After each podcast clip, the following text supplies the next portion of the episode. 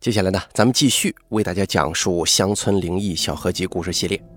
本故事节选自天涯论坛，作者旷野孤行客，由打开为您播讲。咱们今天说的这个故事啊，主人公已经去世了，他生前在我们那儿鼎鼎有名，他的家族后人现在应该很多，听说啊，还有人继承了他的本领。为了避免引起不必要的麻烦，咱们给他随便起个名叫。老万来代替。老万是个瞎子，据说他刚出生的时候，接生婆把他抱出来给他父亲看的时候，他父亲内心突然有一种厌恶之情。小孩一出生，眼睛一般都是闭着的嘛，可是他却两眼缩光，什么意思呢？大概意思就是眼神比较犀利，盯着他父亲看。并且他的眼眶很深，眼珠子却特别小。用我们那儿的说法来解释，就是小孩刚一出生就睁眼看人，不是一般投胎而来的，而是上辈子有未竟之事，大多都是冤死的，有鬼直接附身到刚出生的小孩身上的。以前小孩成活率不像现在这么高。所以很多父母对刚出生的小孩看的不像是现在这么珍贵。他父亲就打算把他扔到尿桶里淹死。也是这个孩子命大，正好他奶奶察觉到他父亲举动异常，就骂了一句：“你狠得了心呐！啊，一条生命生出来不容易，命中注定落到你家，这也是缘分。真要是有什么，也是你前辈子造了孽，跟这个小孩子没关系啊。”不知道为什么，老万刚出生的时候眼睛特别明亮，可是越长大越灰暗。在他七八岁的时候，就已经只能感受到一点点光亮了。老万这个人，他的师承是什么？无从考证。他算命的方式跟现在的算命先生有点不同。要算命的人把生辰八字报出来，他先会沉吟一会儿。他是沉吟，不是掐指一算，然后拉一阵二胡，有的时间呢比较长，有的时间比较短。拉完之后，先讲这个人以前的事儿，比方说有几个兄弟姐妹啊，哪一年遭了什么难呢？哪一年开始转运了？听的人要是觉得没有什么出入，这才交钱说以后的事儿。他很年轻的时候就开始算命，不久后赢得大名，因为他能断人生死。以前算命大多要走乡串户，在一般人眼中，算命先生一定要有点年纪，有点世事沧桑感才会准。老万那年才二十几岁，所以大家看热闹的多，相信他的人很少。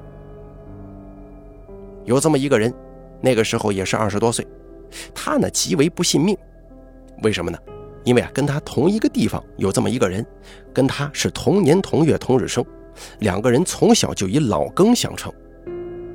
不过，他那位老庚在十几岁的时候游泳淹死了，而且那次他也同在水中玩耍。他经常对那些花钱算命的人说：“命这东西是假的，我跟我老庚同一日出生，要死的话也得一起死啊。”老万第一次到我们那儿算命，这个年轻人也是看老万年轻。有心想捉弄一下他，把老万叫到这个晒谷场上，就说：“先生啊，你给我算一下吧。”老万坐定之后说：“好啊，那你先报一下你的年庚生日吧。”年轻人就把他那淹死的老庚的生辰八字报给了老万。他们两个人啊，一个是上午生的，一个是下午。小地方两个人同一天出生，毕竟少。小时候他妈经常跟他提起，所以说他还是比较清楚的。老万拉了一顿胡琴，据说曲调拉得极其哀婉。拉完之后摇了摇头，又拉了起来。又一曲拉完，这才放下胡琴，一言不发。因为这个年轻人有心要戏弄老万，就故意拔出高声说道：“先生啊。”我这命怎么着啊？老万仍旧不作声。围观的人呢，大多也不记得年轻人是上午出生的还是下午出生的，都没在意。以为老万纯粹是骗人，被这个年轻人吓得不敢开口了，都在暗笑：“嘿，就你这本事，还敢出门算命啊？”这个时候，老万说话了：“你这命算不了，这个人已经吃土去了，吃了蛮多年了，还是枉死的。”这话一出，在场的人都大吃一惊。老万绝对是第一次到我们那儿，我们那儿他也没熟人，不可能提前知道这些事儿。这个年轻人一听吓坏了，赶忙道歉：“哟，你你你这先生还真有手艺呢，钱我出，命就不要你算了。你这人能断生死，我怕被你算死了。”这消息一传出去，大家都将信将疑，很多人都愿意花一点钱确定一下是否他说的真的有那么准。老万把每个人以前发生的事情都说出来了，也没有什么丝毫出入。以后的事情也有见证，也有人把去世亲人的生辰八字报给他。一开始，老万还很客气地指出这个人已经死了，可是次数多了，他也发火了。这命不用算，你也快去跟他作伴了。有很多人说呀，算命先生算命都是靠套别人的话来说的，怎么顺着讲？我是不大信的。一报生辰八字，要先说以前发生的事儿，没点真本事，恐怕做不到吧。老万年轻时算命，断人阳寿，从不隐晦，赢得了很大的名声。中年以后，他的眼睛全瞎了，据说是泄露天机过多，遭到了上天的惩罚。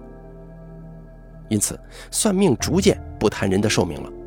别人问他，他顶多就敷衍两句：“哎呀，寿命这东西说不清。”有人粮食吃完了，遇到贵人又能吃福粮，也死不了，说不清的。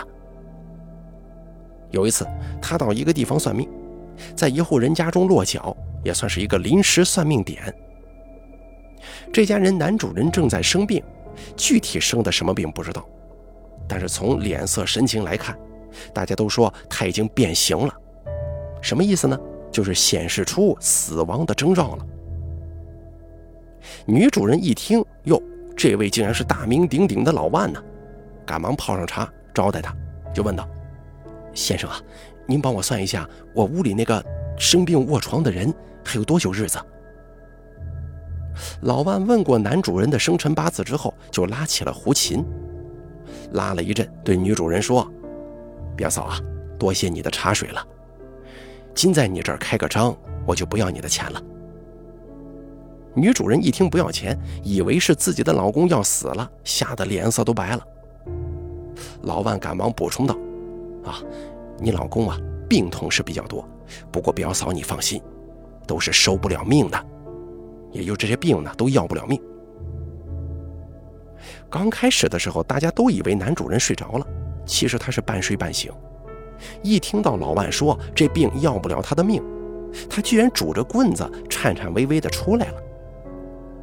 正所谓好死不如赖活着，真正生无所恋的人毕竟少嘛。他喘着气对老万说：“先生啊，你你说我死不了，这怎么个说法？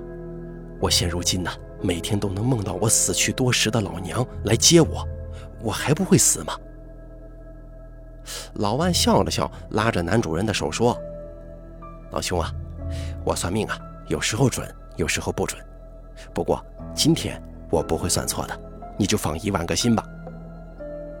男主人听了之后有些喜悦，说道：“那照你说的，我今年还能过个年吗？”老万立马回答：“过个年？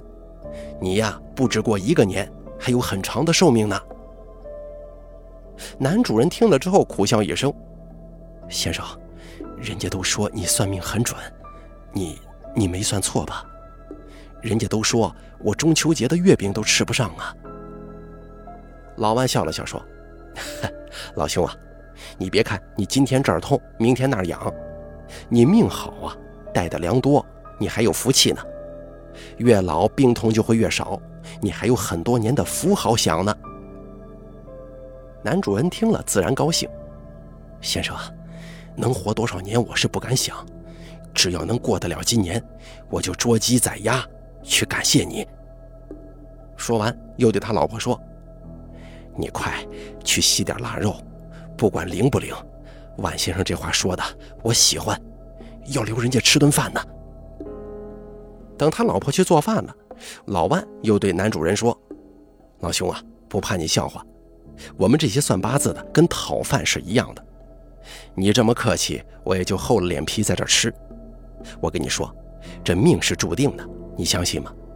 别看你老婆那么精神，那么能干，她熬不过你呀。哎，你你这话怎么说呀？”我老婆年更生日都没给你报，你怎么知道呢？老万说：“你们这婚姻呢，也是前世注定。你们夫妻二人能够相伴多久，也是命有定数的。”本来这位男主人呢，已经非常相信老万了，但是他这么一说，反而有点疑惑了，就回答说：“这恐怕不会吧？我老婆身体特别好。”老万似乎也感觉到了男主人的疑惑，也就不多说了。男主人为了打破尴尬的局面，又问道：“先生，你看我走的会有磨难吗？”这个男主人的意思就是临死呢会生病卧床，生活不能自理，受这个罪，就问老万会否受罪呢？男主人病怕了呀，万一这老伴先自己一步走了，久病床前无孝子，要是遭到磨难。那可就难过了，身边没个伺候的人呢。老万一听，似乎来了精神，就说：“老兄啊，你的八字跟一般人不一样，你是早上吃肉汤，夜里上茅山的命。意思是早上还能喝肉汤，夜里就被扛到山上埋掉的意思。”男主人一听，更是一头雾水。依照我们那儿的风俗啊，人去世了要停灵三天。他有儿有女，怎么可能早上死晚上就埋呢？于是就问万先生：“这个怎么个说法呀？”老万听了之后摇了摇头说：“这个说不清楚。”然后就不回答了。等万先生走了之后，我们那儿人都在传，都说万先生而今也变了，为了骗人家一顿腊肉，胡乱说话。一些年纪大的人说。万先生这次肯定要失手，那个男主人病成那样子，还说他不死，很多年活头，那咱们这些老骨头得活两百岁喽。但是这些都没持续多久，因为男主人的病晃晃悠悠的趟过了一年，第二年开春，他竟然扛着锄头在田边转悠了。慢慢的，这精神头啊，居然一年胜似一年。知道这事儿的人呢，无不感叹万先生算命技艺出神入化，简直就是惊为天人了。渐渐的，也没有人敢问万先生自己的寿命了。其实人在这方面挺矛盾的，一方面特别希望知道，最起码可以让自己没遗憾嘛；另一方面又害怕自己知道，想想每一天都是人生倒计时，这是何其恐怖的事儿啊！几年后，男主人的妻子去世了。他去世也没什么大病，就是一开始有点不舒服，躺床上没几天起不来了，然后就死了。如此种种后，男主人对万先生的话深信不疑。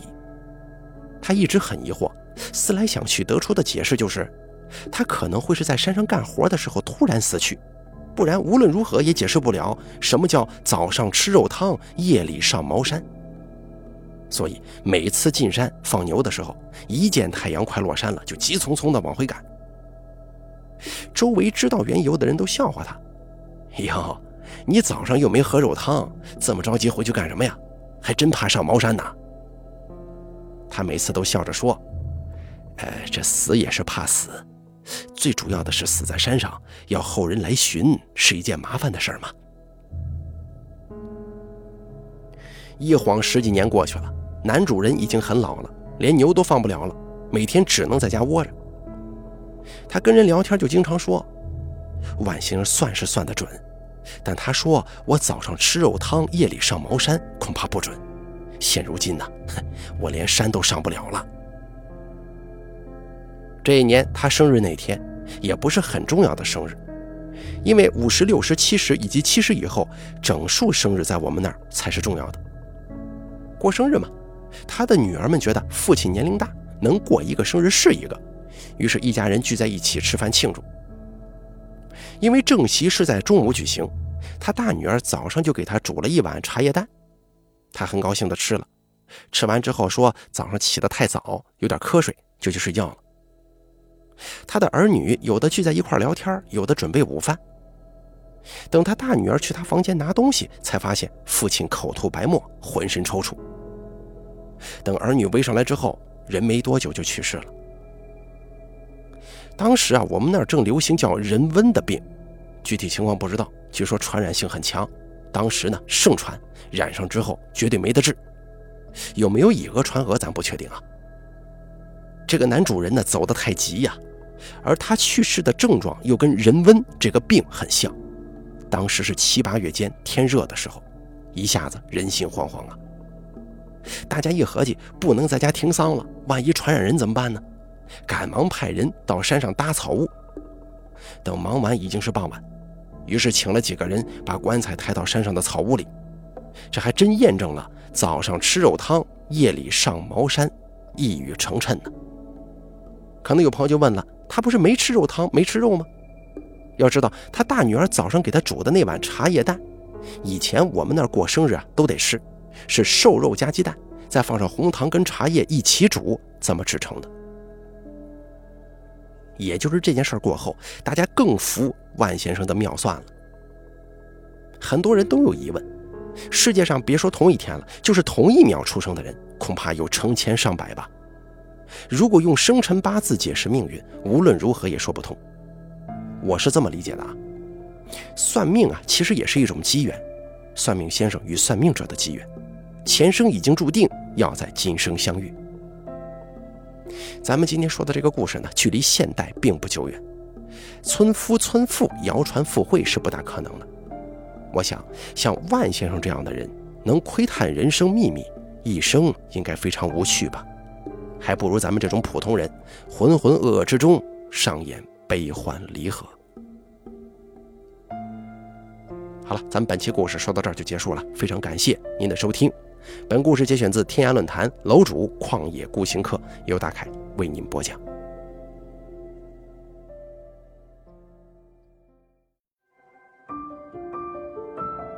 本期故事演播完毕。想要了解大凯更多的精彩内容，敬请关注微信公众账号“大凯说”。感谢。您的收听。